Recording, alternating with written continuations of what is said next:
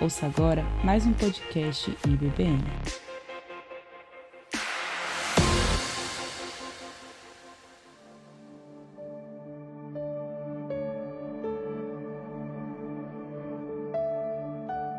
Queria ler para você um poema de um pastor, John Donne. Eu gosto muito. Já li aqui na igreja. E ele, olhando para a miséria que tinha acontecido na sua terra, na sua cidade, ele escreveu isso daqui. Ele disse o seguinte: assim, ó, Nenhum homem é uma ilha isolada. Cada homem é uma partícula do continente uma parte da terra. Se um pedaço de terra é arrastado pelo mar, é como se a Europa ficasse diminuída, como se fosse um monte inteiro, como se a casa dos teus amigos ou como se fosse a tua. A morte de qualquer homem me diminui, porque sou parte da humanidade. E por isso não me pergunte por que os sinos tocam. Eles tocam também por ti. Gosto muito desse poema pela história que está por detrás dele. De alguém que olha para a sua terra, para o seu lugar onde ele está inserido, para as tragédias do seu tempo, e fala assim: Isso também é como se tivesse acontecido pela minha própria casa. Eu vi que lá no nosso Instagram tem lá um ore pelo Texas. E eu acho que a gente tem que orar sim. Mas eu acho que a nossa compaixão, ela não pode ser midiática. Porque na semana passada, cinco crianças foram atropeladas aqui, na quadra da nossa igreja. Foi como se fosse um dos teus irmãos foi como se fosse um dos teus sobrinhos, foi como se fosse um dos teus filhos, que foi dado um, um choque neles ali com o carro, um motorista bêbado e sem carteira. Você sentiu isso como se tivesse sido na tua própria casa? Vamos orar pelo Texas? Vamos, irmãos.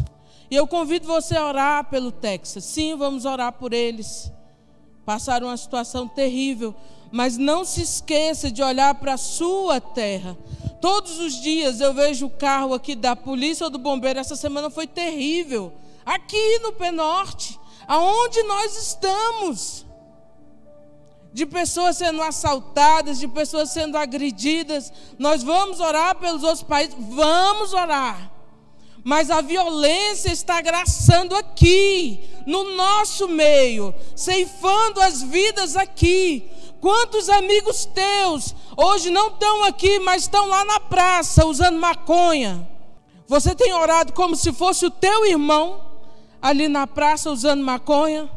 Ou a sua compaixão, ela só se revela quando sai na Globo ou em alguma outra fonte por aí, sei lá por onde? Vamos orar. Eu não sei se você chegou no horário, a Aline trouxe um testemunho aqui, muito, né? nem precisava mais pregar. Mas é interessante que eu vi a Aline agradecendo por tudo aquilo que a igreja fez por ela durante esse processo. Né? Alguns irmãos têm enfrentado também muitas dificuldades. E você tem orado assim, hein, Priscila? Pelos jovens aqui da igreja, como se eles fossem da tua casa. Porque, sabe, a gente não precisa estar vindo aqui todo sábado, se durante a semana a gente não liga para essa pessoa. Não adianta eu vir aqui e falar em fazer discipulado se você continua aí, sem fazer nada por ninguém. Que tipo de compaixão é essa? Se você continua aí, embaladinho, bonitinho, às vezes até leu, ore pelo Texas, né? Mas orou? Orou pela família daquele assassino. Se orou pelo aquele motorista bêbado sem carteira. Se orou pela família dele, ele deve ter uma família. Se orou por essas meninas que foram feito um strike com elas e algumas ainda estão lá no hospital. A gente não sabe como que essas meninas vão ficar, quais são as sequelas que elas vão herdar. Vamos orar ao Senhor. Fale com o Senhor. Como vai você? O que, é que você veio fazer aqui nesse lugar? Vamos orar pelo Texas. Mas não se esqueça que aqui na nossa comunidade tem gente sofrendo, padecendo de violência, padecendo, sendo vítima e sendo assolada pela falta também de aonde o evangelho não está chegando, porque às vezes a gente está bem agasalhado dentro de um templo. Senhor nosso Deus, nós queremos te apresentar, ó Pai, as nossas vidas, ó Deus. Nós te pedimos, ó Deus, que o Senhor nos sonde, ó Pai, porque tu já sabes o que há dentro de nós. E que, Senhor, o Senhor nos corrija, ó Deus, com a tua verdade, porque ela liberta. E a verdade que liberta é Jesus, o Cristo. Nós oramos a Ti, Senhor, pelas vítimas ali nos, nos Estados Unidos, pelas famílias, né? Porque pelas vítimas não tem mais nada o que orar, mas pelos vivos que ficaram e que agora estão andando por aí, talvez como se faltasse um pedaço. Só um pai poderia dizer o tamanho da dor que é ficar sem um filho. E nós clamamos a Ti, ó Deus, pela nossa comunidade também, Senhor. Levante um clamor aí onde você está, pela Ceilândia, pelo Penorte. Vamos orar ao Senhor. Senhor, nós clamamos a Ti por esse lugar, ó Pai. E, Senhor, o meu clamor é para que o Senhor nos levante aqui, para levar, ó Deus, as Tuas boas novas de salvação aos velhos, aos novos, ó Pai. Nós sabemos, ó Deus, que obedecer ao teu nome não vai impedir que as tragédias venham, mas vai nos preparar para enfrentá-las, ó Deus. Nós clamamos a Ti, ó Deus, que o Senhor nos use no meio dessa comunidade, ó Deus para que a tua salvação, a tua luz chegue em cada beco escuro, em cada casa de prostituição, Senhor, em cada, em cada lugar onde é vendido droga, ó Pai, em cada quarto onde as pessoas estão se mutilando, se cortando, vivendo sem essa esperança que foi dita aqui. Usa as nossas bocas, as nossas mãos, ó Pai, a nossa vida o nosso guarda-roupa, a nossa dispensa. Não manda outro, não, Senhor. É conosco. Envia-nos, ó Deus. Assim nós oramos, ó Pai. E te pedimos, ó Deus. Usa-nos, Senhor. Para que não possamos ser apenas consumidores de culto, inúteis. Mas que possamos de fato manifestar a tua glória aonde quer que estejamos, ó Deus. Assim nós oramos, crendo em nome de Jesus. Amém. Você pode se assentar, abra sua Bíblia lá em Mateus, capítulo 28. Você deve já estar decorando esse texto. Enquanto você estiver aqui, convém a reverência na casa do Senhor. Amém? Amém? Então tá bom, a gente vai fazer só uma recapitulação aqui rapidinha, né, que a gente fez nos outros nos outros dois cultos passados e dessa vez também não seria diferente. A gente está falando sobre discipulado, né? E Thelma, o que é discipulado? No primeiro sábado a gente falou bastante sobre o conceito. E um dos conceitos que a gente firmou bem é que discipulado é vida na vida, é você compartilhar a vida de Cristo que você tem com outra pessoa, né? E aí a gente viu que para ser um discípulo, alguém que vai também discipular, para ser um discípulo de Cristo, tem alguns desafios que a gente viu no texto lá de Lucas 14, né? Isso vai demandar um certo tipo de amor. E que amor é esse? É amar a Deus acima de todas as coisas. Porque quando a gente ama a Deus acima de todas as coisas, o namorado é amado como namorada, namorado, né? O filho é amado como filho, a esposa é amada como esposa, o marido é amado como marido, o trabalho é amado como trabalho, o dinheiro é tido como dinheiro e não como um Deus. Então, o primeiro desafio aí para ser um discípulo de Cristo é porque isso vai mexer com os ídolos do nosso coração. E também para ser um discípulo de Jesus, vai demandar um certo tipo de sofrimento. Que sofrimento é esse? É sofrer por estar fazendo as coisas erradas? Não. É sofrer por seguir o nome do Senhor Jesus. E se não tomarmos a nossa cruz e o seguirmos, não podemos ser seu discípulo. E o último desafio que a gente colocou foi que vai demandar um certo tipo de desapego. Essas coisas que a gente acha que é nossa, né? o céu que a gente vai fazendo por aqui, E a última coisa que a gente vai dar mais trabalho para a gente desapegar é o nosso eu, né? O nosso ego. É concordar que Deus está certo e que nós estamos errados. No segundo sábado, a gente falou por que eu devo ser discipulado. E a pergunta foi: você está crescendo? E nós pensamos em que tudo que está saudável cresce. E eu me lembro de ter falado, né, como era a sua vida um tempo atrás e como ela está hoje. Como você lidava com os problemas há um tempo atrás e como você lida hoje, né? Porque tudo que está saudável cresce. E precisamos uns dos outros também, porque a gente não, não nasce né, sabendo de tudo, pagando boleto. Mas é preciso crescer. Porque a gente viu aqui na palavra de Deus que algumas pessoas, em tempos de estar tomando já, comendo alimento sólido, ainda estavam necessitados de leite, ou seja, ainda continuava neném. Né? E a gente viu que o tempo não diz a respeito de maturidade. Maturidade tem a ver com o nosso compromisso com Cristo com a nossa submissão a Ele. E para ser discipulado, você vai ter que se submeter ao Senhor, né? E a gente falou sobre isso, né? Porque devo ser discipulado, né? Depois, né? A gente falou sobre isso, né? Porque devo discipular. E nesse porque devo discipular, a gente viu que é uma ordenança, o texto aqui de Mateus. E que ordem se cumpre.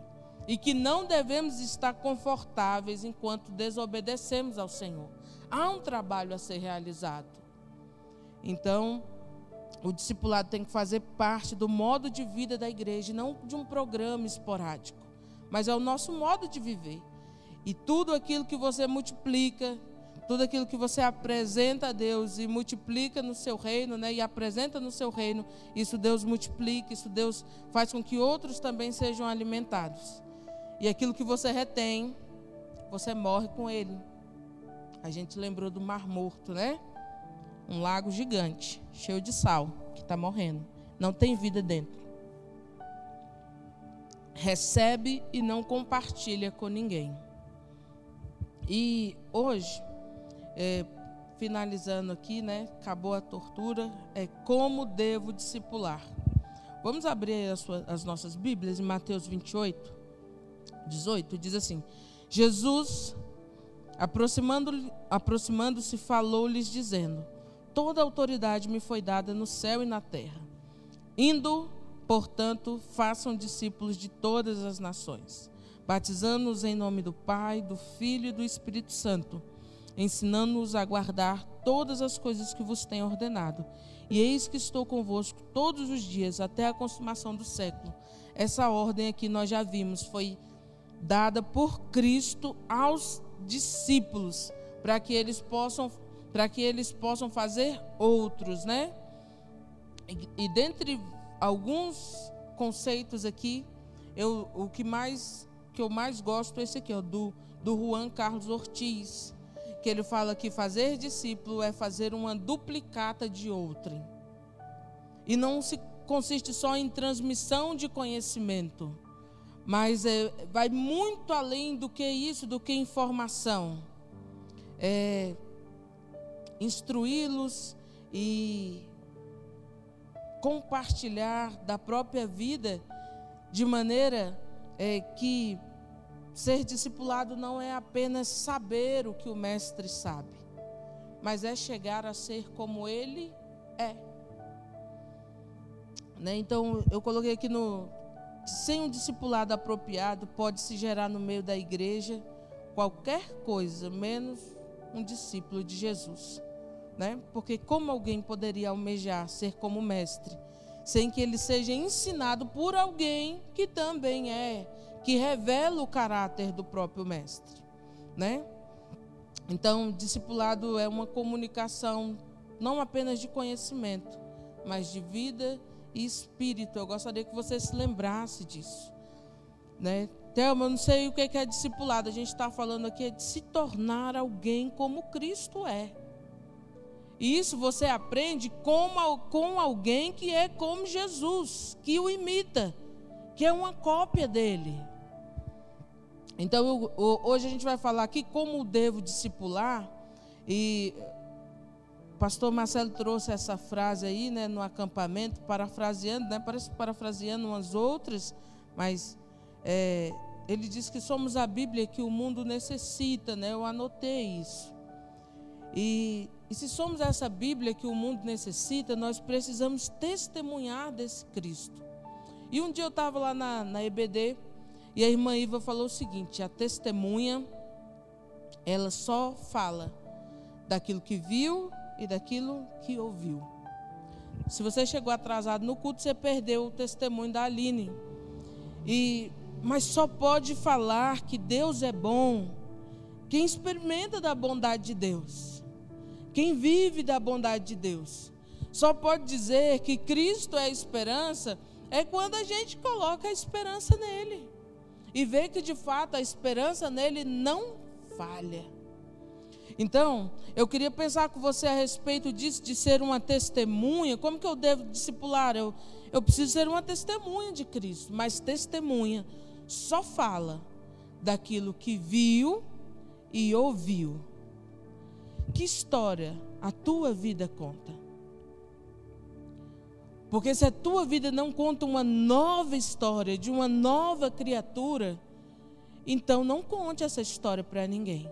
Você não precisa inventar, né? não precisa contar fábulas para ninguém. Se a sua vida não conta uma nova história, não invente nada. Não conte histórias que não sejam verdadeiras.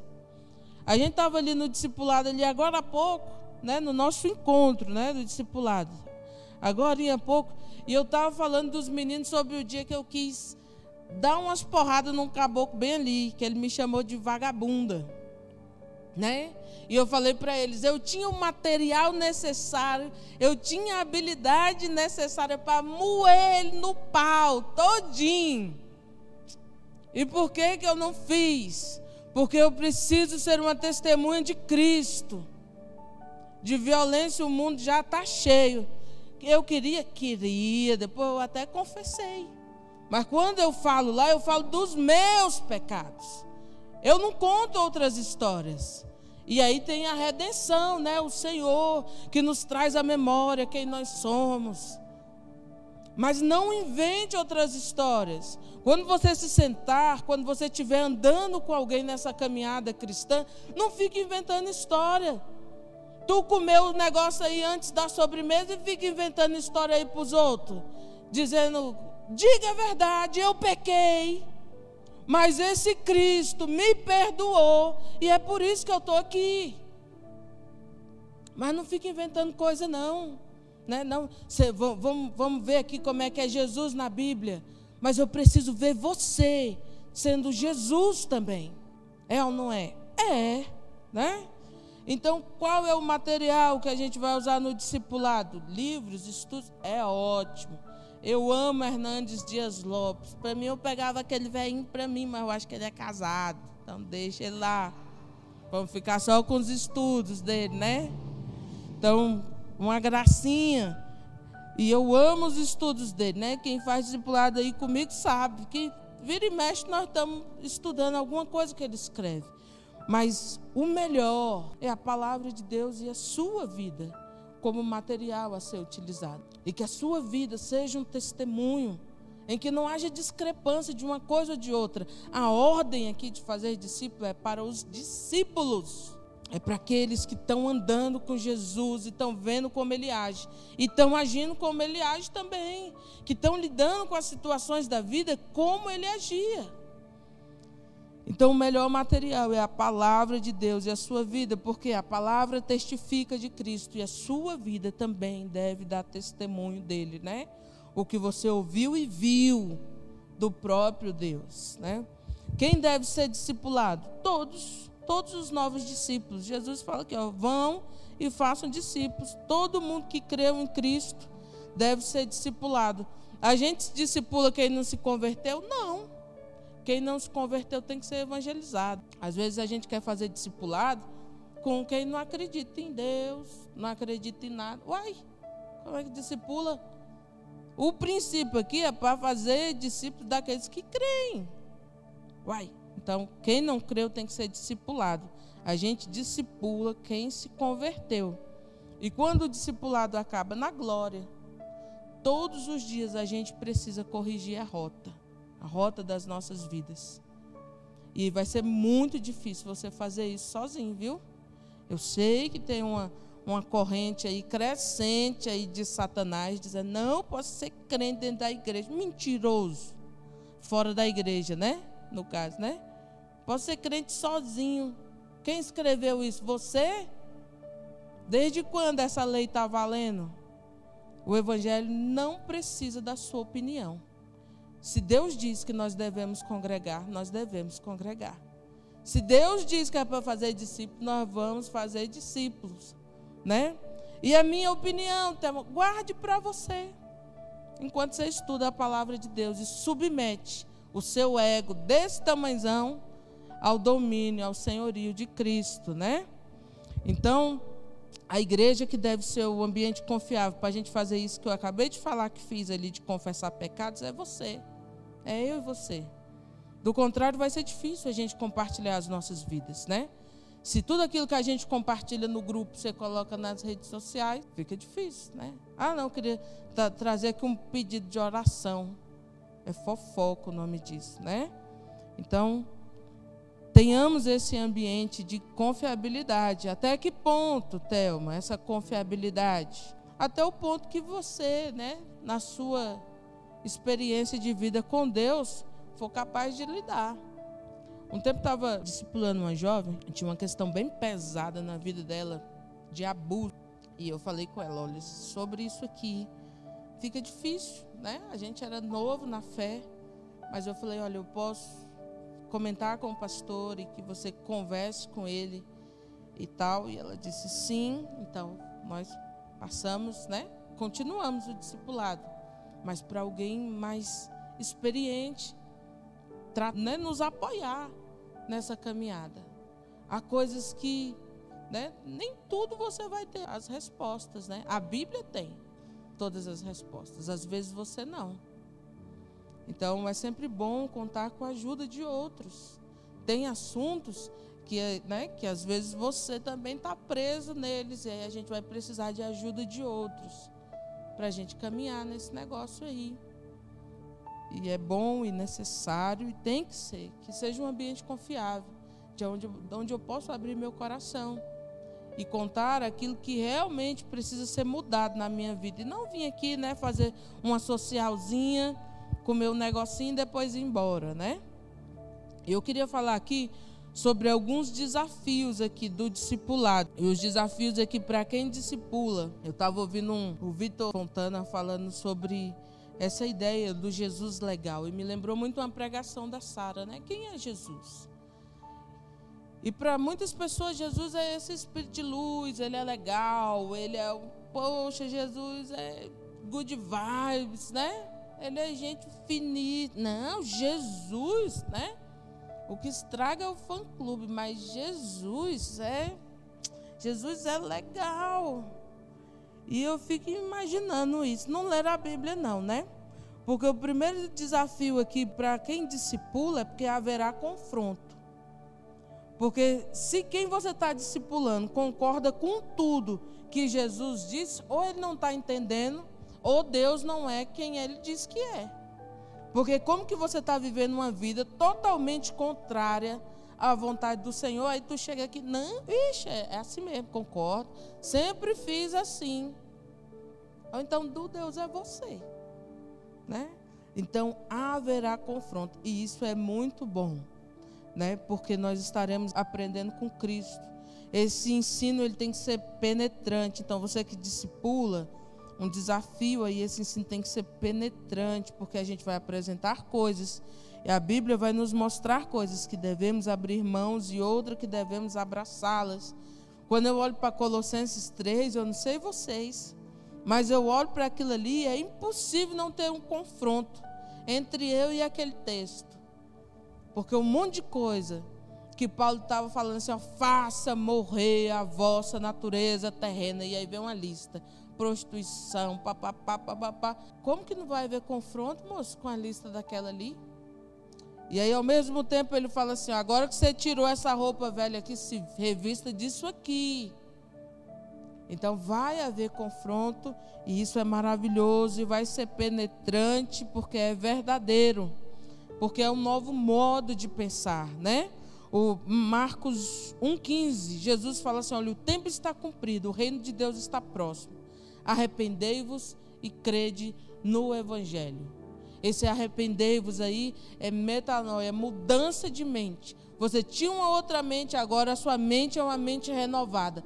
Vai ter confronto, mas vai ser penetrante, porque vai ser verdadeiro. E vai ser sempre desafiador.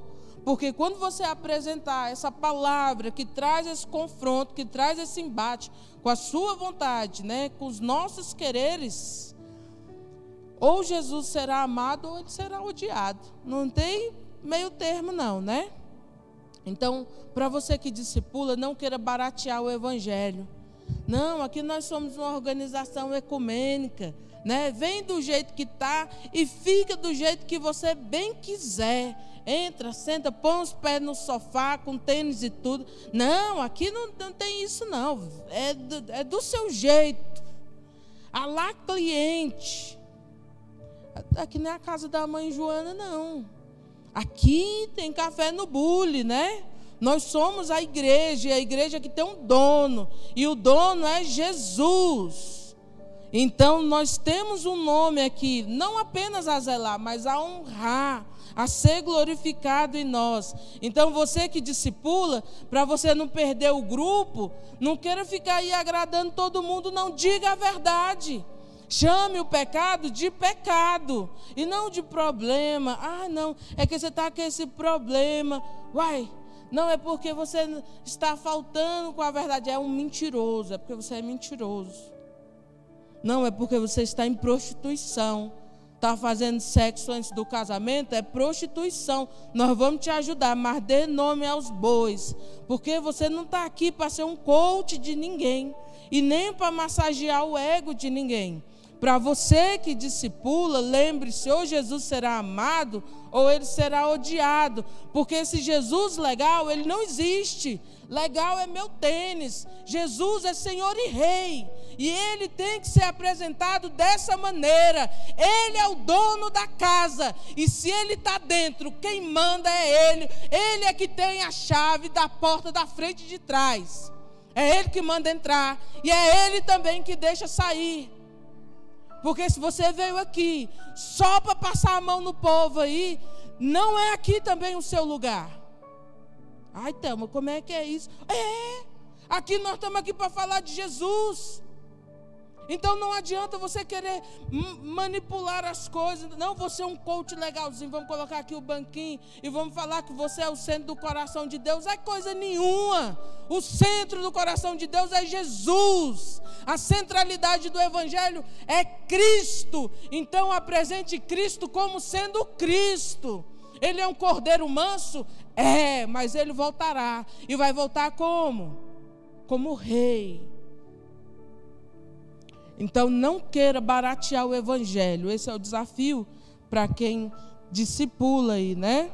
E também largue essa vaidade de achar que você que vai produzir crescimento na vida de alguém. Né? Paulo já disse: um planta, outro rega, mas quem dá o crescimento é Deus. Você não está aqui para dar jeito na vida de ninguém. Se não quiser se submeter, não fique triste, meus queridos. Ah, mas nós estamos insistindo, a pessoa não lê, não vem, ela não pratica, não se envolve. Uai, e o problema é de quem? Né? Quem dá o crescimento é Deus. Não pense que a pessoa está te rejeitando, ela está te recebendo, está rejeitando o Senhor. Né? E eu sei que às vezes a gente cria uns conflitos com essa fala, mas é a verdade. Né? Não tem essa vaidade aí de querer dar jeito nos outros, aí depois a gente fica frustrada. Ai, eu falei, onde foi que eu errei? Eu levei o evangelho, a gente sentou junto e a pessoa foi embora. Uai. Né? As portas estão abertas. Não sei até que dia, porque eu não sei precisar para ninguém aqui o dia da volta do Senhor. E nesse dia talvez vai, ser, vai fazer falta, né? Talvez não, certamente fará falta. A gente não ser uma testemunha de Cristo. Então não queira dar jeito na vida de ninguém. A mesma palavra, né, como a parábola do semeador, a mesma semente, todo mundo aqui recebeu. Tem gente que vai pegar a sua e jogar fora. Tem gente que vai trocar essa palavra pela balada, por festas, por noitada. Mas tem gente que vai achar isso a coisa mais preciosa da vida. Vai regar, vai plantar, vai cuidar, vai vir para EBD, vai se dedicar, vai servir e vai frutificar. Daqui a pouco está discipulando outros. E se não, não, né? E algo tremendo também para quem discipula, né? Você verá outros crescendo. E isso é maravilhoso. Eu coloquei aqui, né? Que odisseia, porque para mim é isso. Para mim é uma odisseia. É, você vê alguém ali com 8, 9, 10 anos e você acompanhar essa pessoa por 7, 8, 9 anos, né? E muito mais, que a gente continua sempre. E aí você vê essa pessoa terminando o ensino fundamental, terminando o ensino médio, entrando na fase adulta da vida, sendo alguém que traz glória ao nome do Senhor, né? Sendo alguém que honra a sua casa. Isso é maravilhoso. E é um odisseia, é um passeio, é um mundo fantástico. Eu queria te convidar, não sei se você já discipula alguém, mas essa é uma aventura maravilhosa de você ver alguém crescendo. Ah, não, mas eu não tenho tempo, né? Eu estou aí. Poxa, né? a gente já falou sobre o tempo. Ele diz a respeito de prioridade. Né? E a gente prioriza o que é importante. E, e é tão bom quando a gente compartilha essa vida de ver outros crescendo, de estar junto, enquanto nessa comunhão, enquanto outros vão avançando é como o poema que eu li no, do início, é como se fosse você. A tua própria casa, né? Agora no sentido contrário de bênção. É como se fosse o teu próprio crescimento. A Heloísa e eu, a gente começou a fazer discipulado. A Heloísa estava no ensino médio, não sei se já tinha entrado, mas foi muito legal estar tá lá na formatura dela, né? Eu gritei muito lá. Porque eu me lembro do tempo que ela queria desistir. Eu falei, tu não vai desistir, não, que teu pai vai te torar na pancada. Né? Que ele é que está pagando esse negócio. E, mas é legal porque. E aí eu me lembro é, né, desses primeiros meses, e aí depois. E fora outras coisas da vida, né? Isso aqui eu, eu não sei se ela me permite contar, mas já contei. E aí, depois, na época do TCC, ela chegando ali, antes do discipulado, ela chegava umas duas horas antes, só para chorar naquela cadeira. E a gente conversava. Não, Heloísa, você vai ver, você vai se formar. Continua, persevera. Vamos orar? Vamos. E graças a Deus, né? Tá, tá aí. E eu espero que ela tenha entendido que não é só isso, né? Não é só sobre dar certo nessa área assim da vida, mas é conduzir outros também a presença do Senhor, né? Mas é muito bacana a gente estar tá junto e ver alguém crescendo, alguém rompendo, né, com, com um pecado às vezes escravizador na vida e a gente orar junto e chorar junto e não abrir mão dessa pessoa, né? De verdade. É como mais ou menos isso aqui, né? Que diz o Salmo 133. Como é bom e agradável viver unidos, irmãos. É como óleo precioso sobre a cabeça, o qual desce para a barba, a barba de Arão, e desce para a gola de suas vestes. É como o orvalho do Hermon, que desce sobre os montes de Sião. Ali ordena o Senhor a sua bênção e a vida para sempre. O resultado dessa comunhão, dessa junção, e às vezes é, um é um Hermon, né? grandão e o outro é o Sião pequenininho, mas um faz com que o orvalho caia sobre o outro. Ali Deus ordena a sua bênção e a vida para sempre. Você também vai ser beneficiado.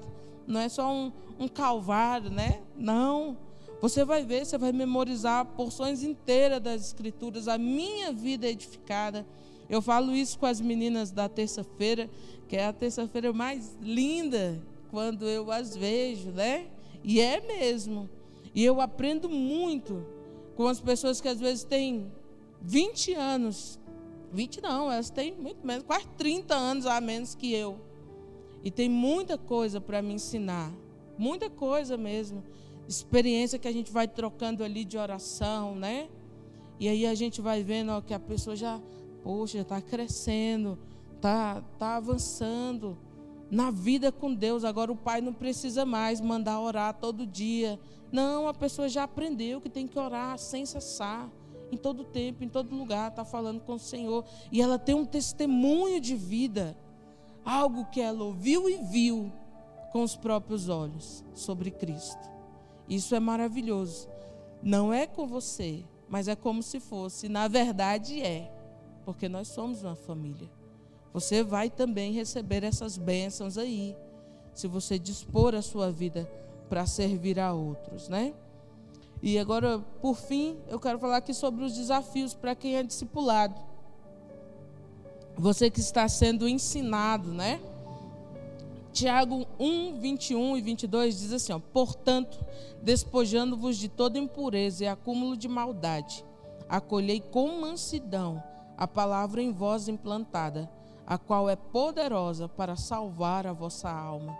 Tornai-vos, pois, praticantes da palavra, e não somente ouvintes, enganando-vos a vós mesmos. Há coisas que você vai precisar se despojar, ou seja, largar. Né? Aqui ele fala de impureza e acúmulo de maldade. O que você deve acolher com mansidão? A palavra que está sendo trazida para você. E nesse, nesse, nessas coisas de, de deixar algumas coisas e acolher outras, você vai se tornar um praticante, não apenas um ouvinte da palavra, né? Então esse caminho ele inclui renúncia, compromisso, submissão, arrependimento, confronto, como eu já disse anteriormente, porque se você concorda com tudo, na verdade é bem provável que você não entendeu foi nada. Você precisa ser ensinável. Você só aprende quem se torna ensinável, né? Quem senta para aprender. E você precisa verificar as escrituras, né? Não acredite, como eu já disse sábados anteriores, em tudo que te conta. Venha ver com seus próprios olhos. Se torne de fato um praticante da palavra, sabe? E à medida que você vai praticando essa palavra, você vai crescendo. Vai crescendo para ser o quê? Efésios 4, 13 e 15 diz assim: Até que todos cheguemos à unidade da fé e do pleno conhecimento do Filho de Deus a perfeita varonilidade, à medida da estatura da plenitude de Cristo, para que não sejamos mais como meninos, agitados de um lado para o outro e levados ao redor por todo o vento de doutrina, pela artimanha dos homens, pela astúcia com que induzem ao erro. Mas seguindo a verdade em amor, cresçamos em tudo naquilo que é o cabeça, Cristo à medida que você vai se submetendo à palavra de Deus, à medida que você vai renunciando àquilo que está em, em conflito com a palavra de Deus, você vai ver que você vai crescer a perfeita varonilidade. Você vai virar um homem, você vai virar uma mulher. Um homem, homem, e uma mulher, mulher. Vai deixar de ser menino, vai parar de tomar leite né? Vai deixar de viver aí choramingando, como criança, com atitudes infantis. E por fim aqui, né, eu coloquei quem pode discipular outros, né? Quem pode ensinar? Quem tem uma vida em Cristo para poder ensinar. E quem é que, que é? Quem é que é assim? 1 Coríntios 11, 1 diz o seguinte: Sede meus imitadores, como também eu sou de Cristo. E eu já estou finalizando. Em alguns bancos aí tinha uma chave, uma chave da vitória.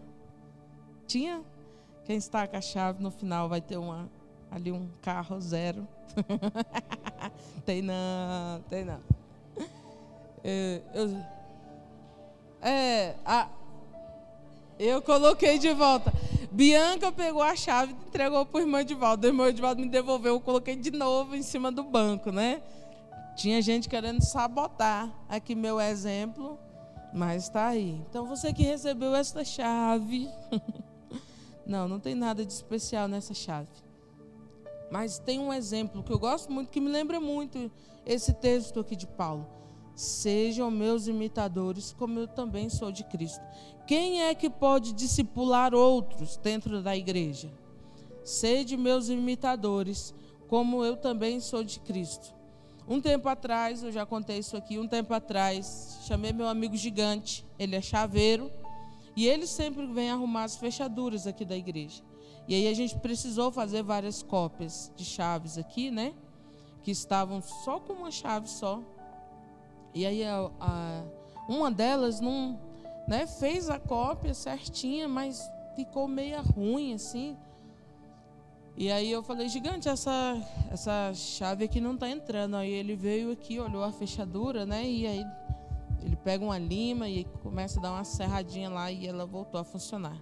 E aí ela, e ele falou o seguinte, Thelma, é, tem um problema aqui em algumas dessas chaves. É por isso que às vezes dá esse problema com algumas chaves aqui da igreja, porque essas aqui são cópias das cópias das cópias das cópias. Em um dado momento, essa cópia ela não foi bem feita e ela foi replicada. Isso traz dano tanto para a fechadura quanto para a própria cópia, né? E sempre quando eu lembro desse texto aqui, ó, de ser imitador, sabe quem é que pode discipular? Quem imita a Cristo. Quem é uma cópia fiel. Sabe? Porque se você for uma cópia imprecisa de Jesus, ao invés de ajudar, você vai gerar é conflito, é confusão. Porque ao invés de replicar o modelo de Cristo, você vai replicar um outro modelo.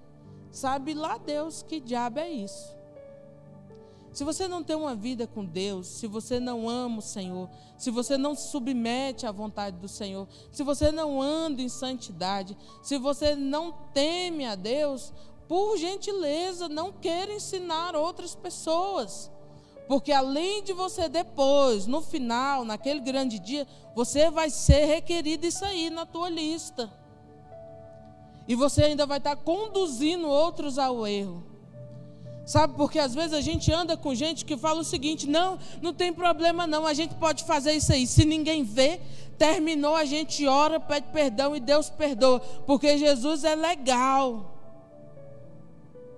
E aí esse pensamento é replicado no meio da igreja. Se ninguém vê, tá ótimo, olha, tá fantástico, tá maravilhoso. E aí você tá aqui sambando em cima do altar, esperando talvez Deus te consumir. Ensinando, tendo um modelo errado, mostrando um modelo errado para outras pessoas. Assim como a chave, se ela estiver imprecisa na sua cópia, ela não vai funcionar como deveria. E nós também. A chave tem um lugar específico para ser posta, aguardando por ela. E nós também.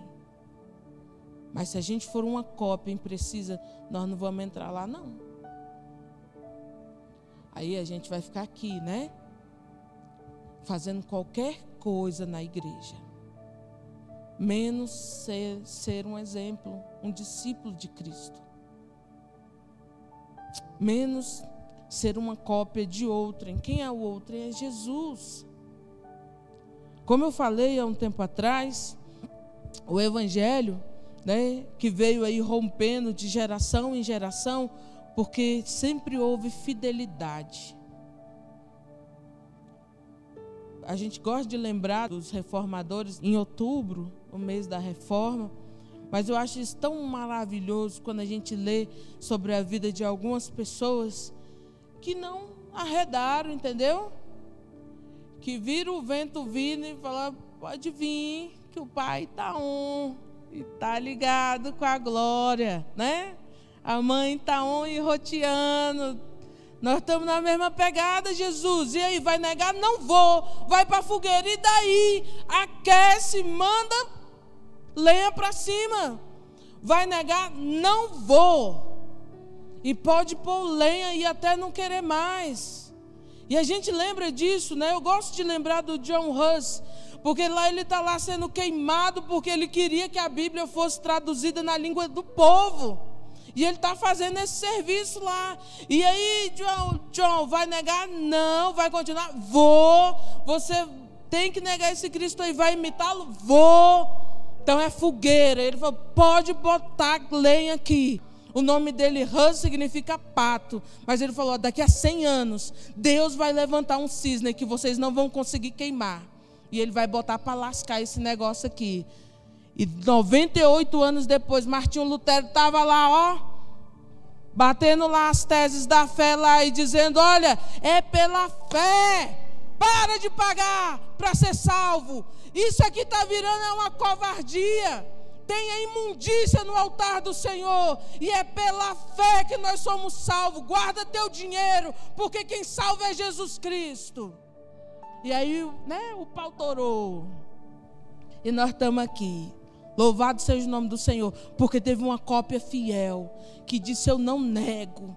Eu vou continuar fazendo, eu vou fazer discípulo. O povo vai aprender a Bíblia na língua deles, nem que isso custe a minha vida e aí depois veio uma tropa de outros, né? E aí vamos traduzir, traduz para o alemão, traduz para o inglês.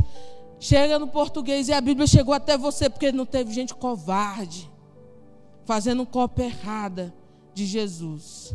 Sendo coach. Não, vem para a igreja, porque lá é legal. Lá você vai ver, tem uns foguinhos, lá sai uma fumaça. No final a gente canta um hino, chora e vai para casa pecar.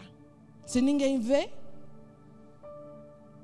quando a gente apresenta o evangelho, logo a pessoa dá né, umas espichotadas, cai fora, foge do discipulado, mas quer fazer cópia. Cópia do quê? Do que diabo? Quem te deu essa lei? Se não for a palavra de Deus, você que está sendo ensinado aí, se não for a palavra de Deus que está sendo pregada para você, recuse. Ah, mas eu acho, mas vamos aqui para o que a Bíblia diz. E aí depois a sua opinião você guarda para você. Porque o evangelho não precisa de atualização. E nem muito menos a sua, nem a minha. O que eu acho não importa, né? E para finalizar aqui, meus irmãos, né? Seja uma cópia fiel do Senhor. Imite a Jesus. Imite a Jesus discipulando outros. Imite a Jesus sendo ensinável. Seja uma cópia fiel de Cristo. Ó, vai dar certinho lá no lugar, né? Naquele grande dia lá, a gente vai ouvir, ó, venha para a direita, meus cordeirinhos, ao invés de ir para o outro lado, que não vai ser bom, não. Então, se desperte aí desse sono da negligência. Ah, Thelma, não estou sendo discipulado, não, mas tá bom assim. Eu vou ficando aqui mexendo nas coisinhas aqui na casa de Deus. Nanismo é doença, né? E desobediência é pecado. Você tem que crescer, miserável. E você que tem um conhecimento, se desperte também desse sono da negligência. É, eu sei, mas eu vou guardar para mim Tiago 4,17, né? Aquele que sabe que deve fazer o bem, não faz, nisso está pecando. E tome cuidado. Talvez você saiba falar muito bem de Calvino, de Armínio, de não sei quem, de não sei o que lá mais. Mas se você não pratica, você é só um medíocre que sabe muito. Se você não está compartilhando, se você não está usando a sua vida a favor do reino de Deus, é só isso. E não uma cópia fiel. Se disponha Quanto tempo tu está aqui? Discipulou quantas pessoas? Vai ficar assim até que dia? É interessante que Mateus 9, 37 e 38, Jesus fala assim: Então se dirigiu aos seus discípulos e disse: A seara, na verdade, é grande, mas os trabalhadores são poucos. Rogai, pois, ao Senhor da seara que mande trabalhadores para as suas searas. Jesus não rogou para que o Pai enviasse um monte de gente para lotar a igreja.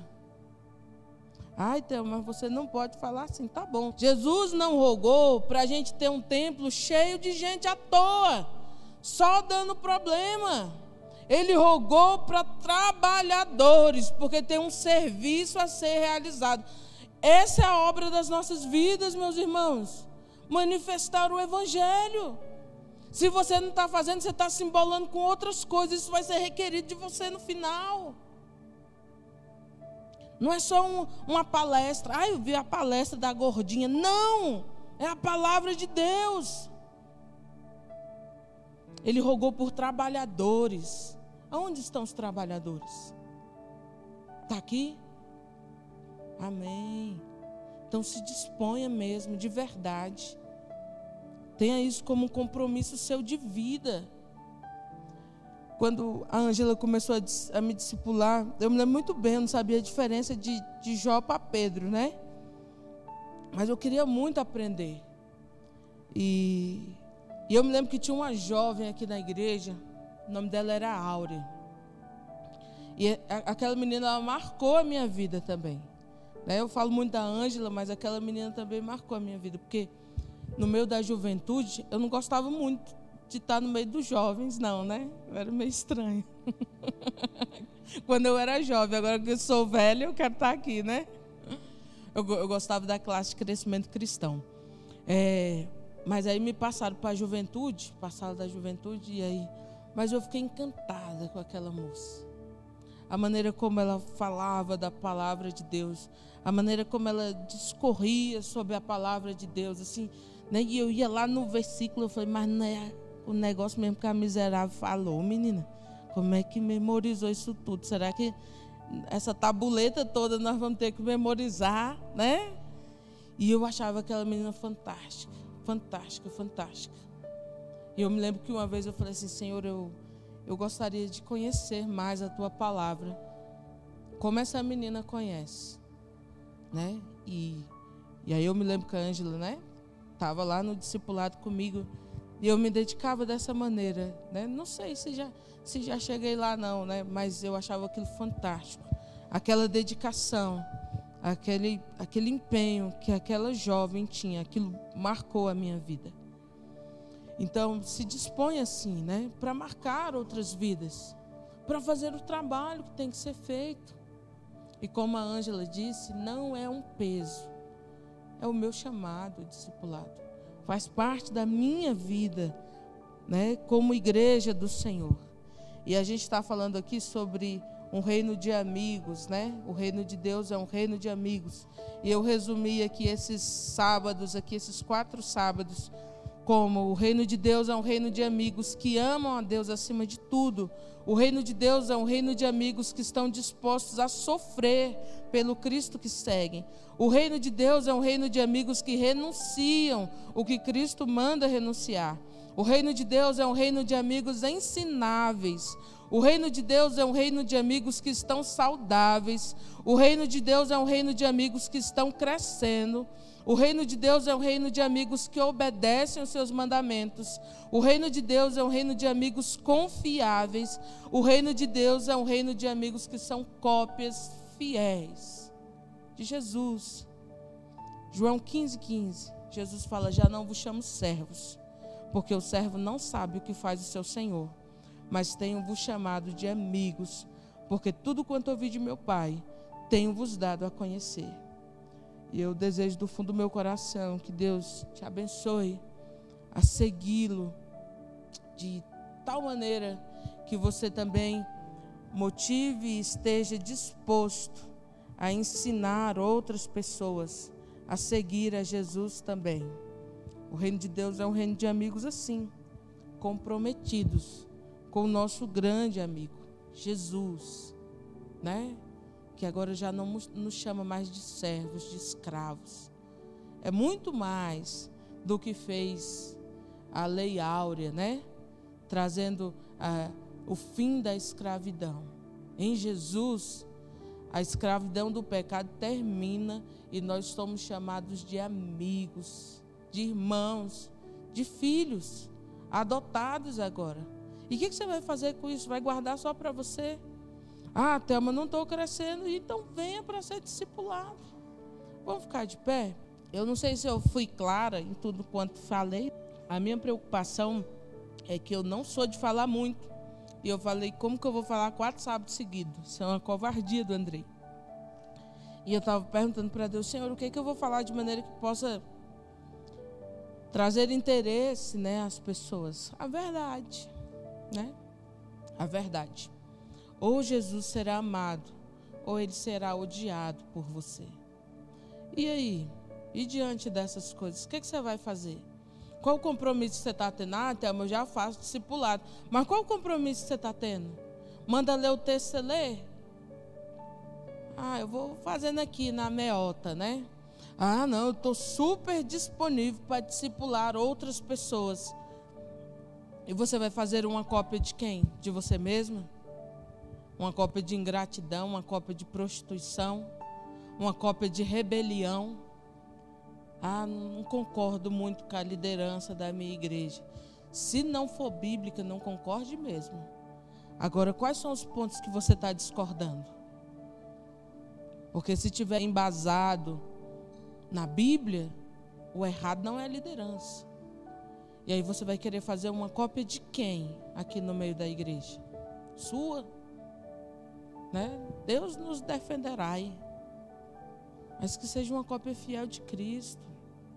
Né?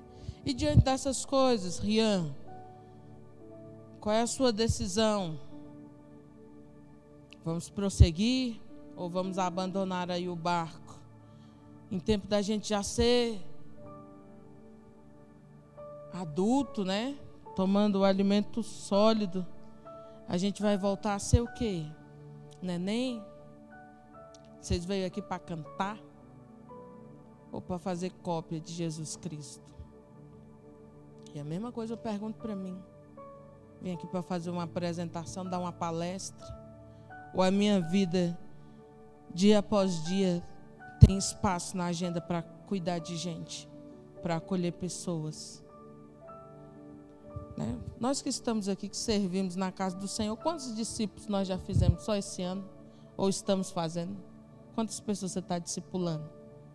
Tem uma vaguinha aí para alguém? Você está ouvindo isso há faz tempo, ó. Mas continua aí. Continua aí. Ó. Deitado eternamente em berço esplêndido, ao som do mar e à luz do céu profundo. Nem sei que diabo é isso. Né? Mas deve ser um som da negligência. Deitado eternamente, Deus me livre, para trás de mim. Então, qual é a sua posição diante disso? E eu queria fazer um desafio a você. Você quer ser discipulado? Você quer discipular? Até eu quero discipular. E às vezes eu fico assim, com os medinhos. Vamos conversar. Mas se disponha. Porque às vezes a gente tem um monte de gente, às vezes meio que sobrecarregado, porque tem um monte de folgado. E cresça, pare de dar trabalho. Cresça, se desapegue dessas coisas. Busque ajuda para crescer, para levar outros ao crescimento também. Você vai ver, é uma vida emocionante andar com Cristo. Eu vejo com os meus olhos, eu ouço com os meus ouvidos. Ninguém me contou. Né? Houve um tempo que eu ouvia falar de Jesus. Agora eu falo dele com a vida. Né? É maravilhoso andar com ele. E aí, qual é a sua decisão hoje? Vai continuar aí no banquinho, confortável, vindo para o cutinho de sábado, né? Tal, falar com as meninas, com aquele 10 barra 10. E depois? Qual é a sua decisão? Bora crescer, bora avançar. Sai disso daí. Porque daqui a pouco você vai querer até formar uma família, uma desgraça. Sem a presença de Deus, sem a santidade de Deus, sem um compromisso que nós deveríamos ter com Cristo. Então, eu vejo na minha vida que o discipulado impacta em tudo, porque mexe com tudo que há em mim. É submeter toda a vida ao ensinamento de Cristo. Né? Vamos orar? Senhor nosso Deus, diante de Ti, ó Pai, nós queremos mais uma vez apresentar as nossas vidas. Pai querido, ajuda-nos, ó Deus, a sermos cópias fiéis de Ti, Senhor. Ajuda-nos, ó Deus, a Te imitar, ó Deus, em todas as coisas nossos pensamentos e ações, ó Pai. Que possamos ser ensináveis, ó Deus. E que após recebermos, a gente não seja como uma bacia retendo tudo, uma represa, mas pelo contrário, que a gente possa ser como um rio que inunda outras terras, que distribui aquilo que recebe, Senhor. Para que a tua vida, Deus, seja disseminada, para que a gente veja outras pessoas crescendo, outras pessoas rompendo em fé, outras pessoas levando outras pessoas a serem como Cristo é. Ajuda-nos, ó Deus, a sermos testemunhas fiéis, ó Pai. Assim nós oramos, ó Deus, agradecidos em nome de Jesus. Amém.